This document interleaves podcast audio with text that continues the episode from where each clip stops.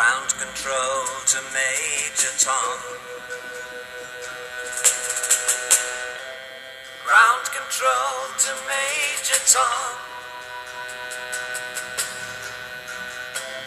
Take your protein pills and put your helmet. Bem, retornando no nosso segundo podcast, apesar desse, desses, dessa maneira de, de a gente praticar essas, essas atividades físicas ao ar livre aos meios urbanos, agora durante essa pandemia não tem sido possível, né? Como não tem sido possível, como todos sabem, nem, nós não estamos tendo possibilidade de, ter, de estar realizando aulas presenciais, então nesse momento a gente vai ter que essas atividades elas tiveram um recuo dentro da nossa sociedade devido à pandemia, mas logo logo essa pandemia seja controlada, nós iremos retornar com essas atividades. E a nossa escola, como fica como fica na zona, zona rural, a gente tem uma grande possibilidade de praticar algumas dessas atividades lá próximo à nossa escola, tá? Então, continuando aqui, práticas corporais de aventura na natureza. É, trekking ou caminhada, né? Desde que o ser humano se tornou bípede, instintivamente foi descoberto em meio prático, um meio prático de se deslocar de um ponto a outro, atendendo a vários objetivos. Portanto, utilizamos o meio mais antigo de deslocamento para simplesmente ir e vir. E atualmente a caminhada invade o campo do lazer, da saúde e do esporte competitivo, deixando bem claro seus benefícios e funcionalidades. Né? É, um, é um esporte que todas as idades podem praticar, desde crianças até adultos e idosos podem praticar caminhada.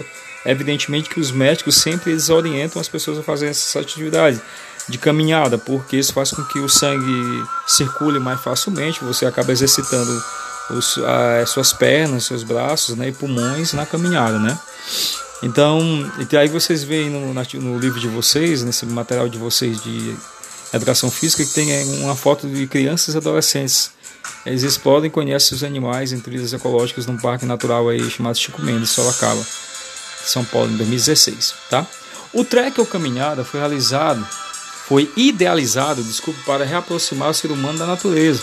Por isso é praticado em trilhas naturais, o que torna a atividade muito atrativa. Em geral, há belas paisagens para serem apreciadas e os desafios são sempre uma novidade, pois suas características sofrem modificações ao longo do, do tempo, como desgastes ou mudanças naturais do solo, da vegetação, do clima.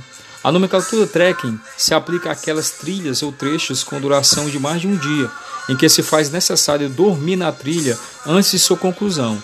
Para isso, é inevitável o uso de mochilas que suportem maiores volumes para carregar materiais, materiais essenciais para o bem-estar durante a atividade, durante o, o, momento de dormir e descansar e até, e até que o percurso seja concluído.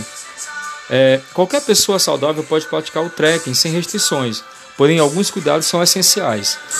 Quais são os cuidados? Atenção ao grau de dificuldade do trajeto, tempo de de, que demandará o percurso, nível de condicionamento físico do praticante, o peso que será carregado durante o percurso, companhia de guias experientes, pessoas que vão guiar essa, essa atividade, equipamento necessário para a manutenção do conforto e segurança.